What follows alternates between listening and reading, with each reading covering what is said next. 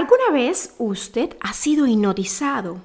Mire, les cuento que la hipnosis es un tratamiento médico alternativo, es seguro e incluso ha sido considerado místico por algunos especialistas que la practican.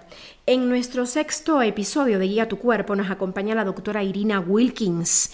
Ella nos va a dar a conocer toda su expertise sobre qué es la mente humana, el subconsciente y cómo la hipnosis puede curar algunas enfermedades o padecimientos como el estrés, la ansiedad, el insomnio, etcétera, etcétera. La doctora Irina Wilkins es hipnoterapeuta y CEO de Sano O3 Holistic Center. Bueno, tuvimos la oportunidad de conversar con ella y la verdad que nos da muchísimo gusto tenerla en este espacio, doctora Wilkins. Vamos con la primera pregunta. ¿Qué es la hipnosis? La hipnosis es una técnica, eh, podríamos decir, antigua, hasta milenaria. Se utilizaba en grandes culturas, eh, hay eh, referencias, incluso en los griegos hacían algo similar a la, a la hipnosis que conocemos hoy. La hipnosis no es eso que hemos visto en las películas ni en las grandes academias de cinematografía. La hipnosis es una técnica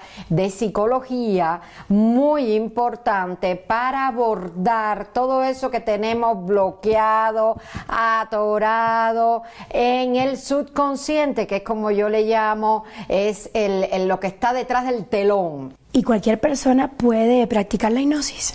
Definitivamente la, la, hipnosis debe ser practicada por un especialista.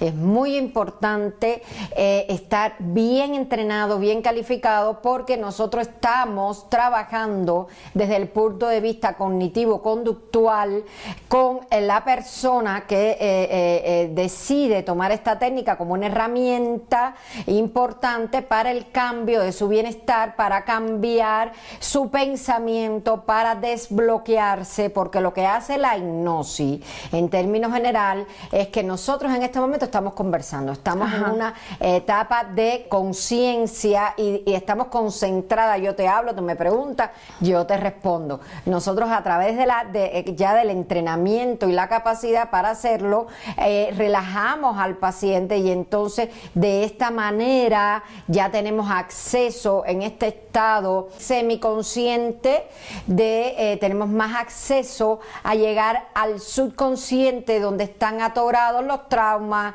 eh, los sucesos, las creencias, las limitaciones que al individuo no le permiten pues dar el máximo de su capacidad y no es más que hacer una dramatización del pensamiento. ¿Y una sesión cuánto dura? Una sesión dura promedio unos 40, 45 minutos, porque también hay una etapa previa antes de la hipnosis y una etapa post, eh, después que termina la hipnosis, en que se intercambia la experiencia, el conocimiento, eh, cuál ha sido la evolución, cómo esa persona ha logrado cambiar sus hábitos, sus limitaciones a través de ese proceso de la dramatización del pensamiento. Doctora Irina, ¿y cualquier persona es apta para ser hipnotizada o hay ciertas limitaciones? Sí hay limitaciones, específicamente si la persona tiene trastornos de la actividad psíquica superior, ya vemos esquizofrenia, delirio o algún diagnóstico desde el punto de vista psiquiátrico, no es tributario utilizar la hipnosis. Para eso se requiere otro tipo de tratamiento, otras especialidades. La hipnosis realmente está exclusivamente enfocada a las personas que eh, quieran sencillamente eh, mejorar su vida, eh, sacar esas limitaciones y quitar ansiedad, tristeza, dolores, pero no aplica a las personas que tienen un diagnóstico psiquiátrico. Y cuando te vas a someter a una hipnosis, ¿tienes que hacer alguna preparación especial? Bueno, la realidad es que el especialista eh, eh, evalúa, define la capacidad sugestiva que tiene el cliente. Hay técnicas muy sencillas para definir si eh, la persona está en ese momento o, tan estresado que no va a tener la capacidad de sugestión o su nivel de objetividad y de lógica es, es extrema y no le permite poder aprovechar la técnica. Sin embargo, eso no es una limitante. Existen métodos para mejorar el nivel de sugestión y depende también mucho del terapeuta, la empatía que tiene con el cliente, cómo le explica, yo explico detalladamente qué consiste, le, le comento qué sucede en el sistema nervioso, cómo el cerebro es capaz de tomar esa información y cómo también es capaz de transformarse a través de la dramatización del pensamiento que hacemos en el momento de la hipnosis. ¿Y qué sucede en el cerebro de un paciente cuando está ocurriendo la hipnosis? Eh, ¿Qué sucede? Pues la realidad es que anatómicamente no sucede nada porque no hay ninguna intervención anatómica, estamos hablando desde el punto de vista cognitivo-conductual, exclusivamente relacionado con el subconsciente. ¿Y qué es esto del subconsciente que usted tanto lo menciona y tanto énfasis le pone? Pues el subconsciente, para poderlo explicar así didácticamente, lo voy a, a simbolizar de esta manera. Tú tienes tres años de edad, tú no sabes lo que es una rana, ni el color de la rana, ni la textura de la rana, ni la temperatura de la rana. Y viene tu primito de nueve años y te dice, mira, aquí hay una rana está fea, fría, te va a brincar, es, eh, te va a hacer daño. Entonces inmediatamente tu cerebro, como parte de sus funciones, va a asumir esa información, la va a guardar dramatizadamente en el subconsciente. Y, dramáticamente. Y dramáticamente a partir de ese instante, cada vez que tú veas, no tienes que estar enfrente ni siquiera de la rana, veas la palabra rana o observes el color verde o una figura similar o una textura parecida a la rana, tú vas a experimentar exactamente la misma emoción que experimentaste en ese momento de tres años. Esa es la información que se guarda en el subconsciente y que generalmente corresponden a sucesos dramáticos o sucesos que limitan nuestras vidas. Qué interesante, doctora Irina. Y bueno, después de la sesión, si te acuerdas de qué hablaron, de qué pasó, o eso se quedó también almacenado. Sencillamente, por supuesto, claro que sí. Uno intercambia con el paciente y el paciente, eh, eh, eh, por ejemplo, tú dices una técnica, tú lo llevas a un lugar muy bonito de la naturaleza, aquí estamos, te encuentran en este lugar, entonces la persona, su propia imaginación va a desarrollar particularizadamente un escenario.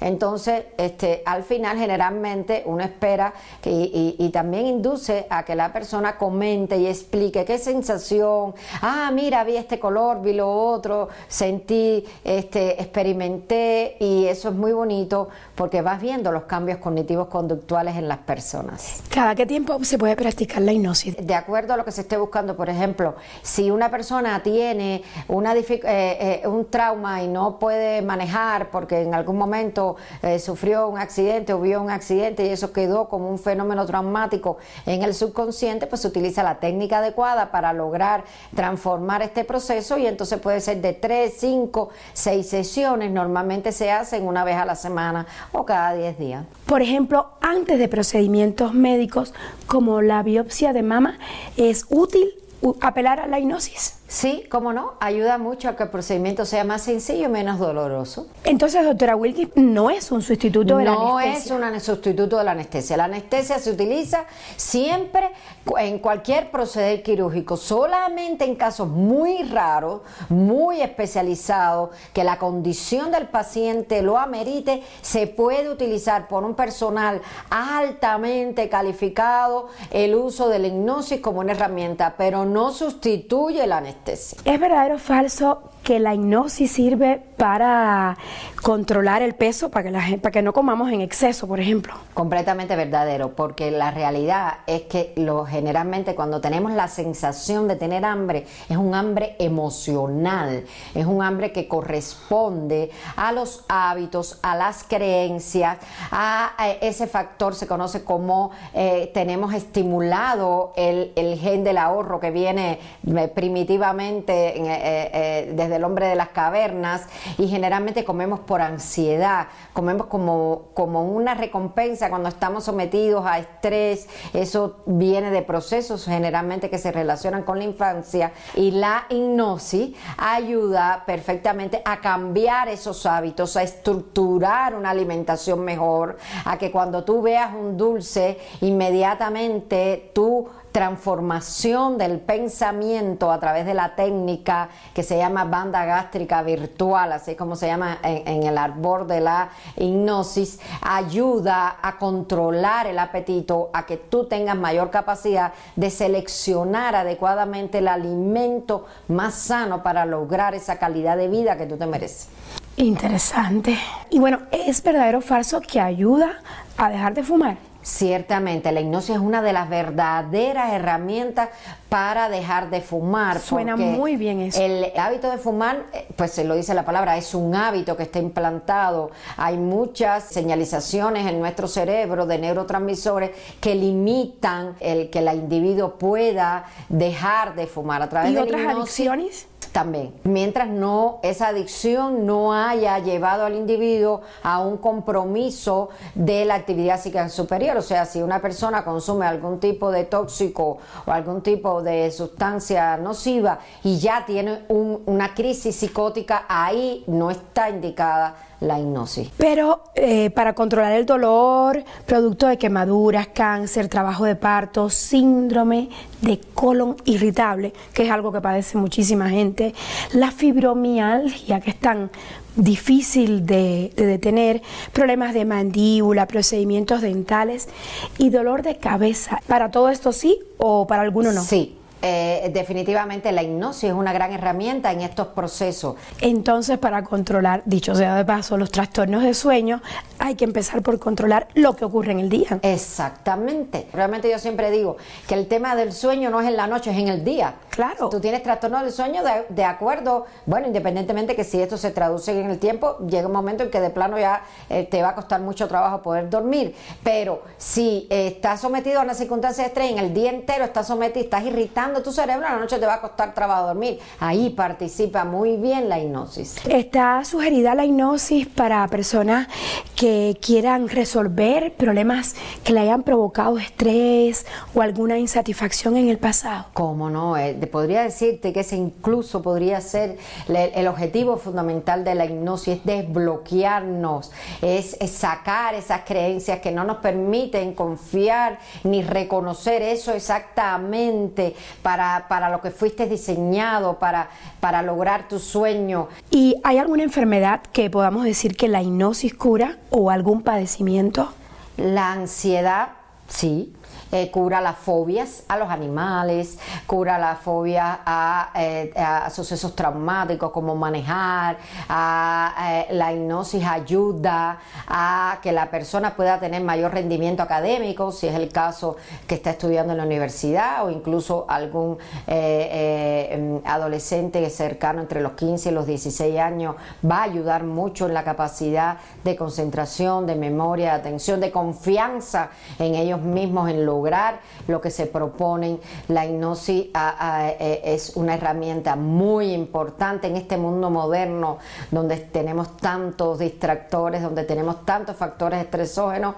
La hipnosis nos ayuda a abrir el camino, a lograr nuestros sueños, a potencializar nuestras capacidades, a hacernos más felices y más alegres. Para concluir, quiero subrayar que la hipnosis es un tratamiento médico seguro, complementario y alternativo. No le tenga miedo.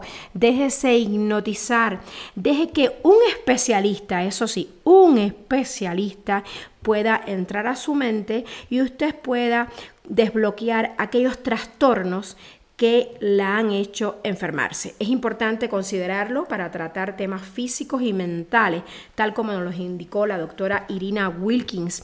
A ella la puede encontrar en las redes sociales como arroba Irina WP 67. Esto fue Guía tu Cuerpo, un podcast de Telesur TV. Yo me despido. Claro, les deseo muchísima salud. Cuídese mucho y ámese más. Chao.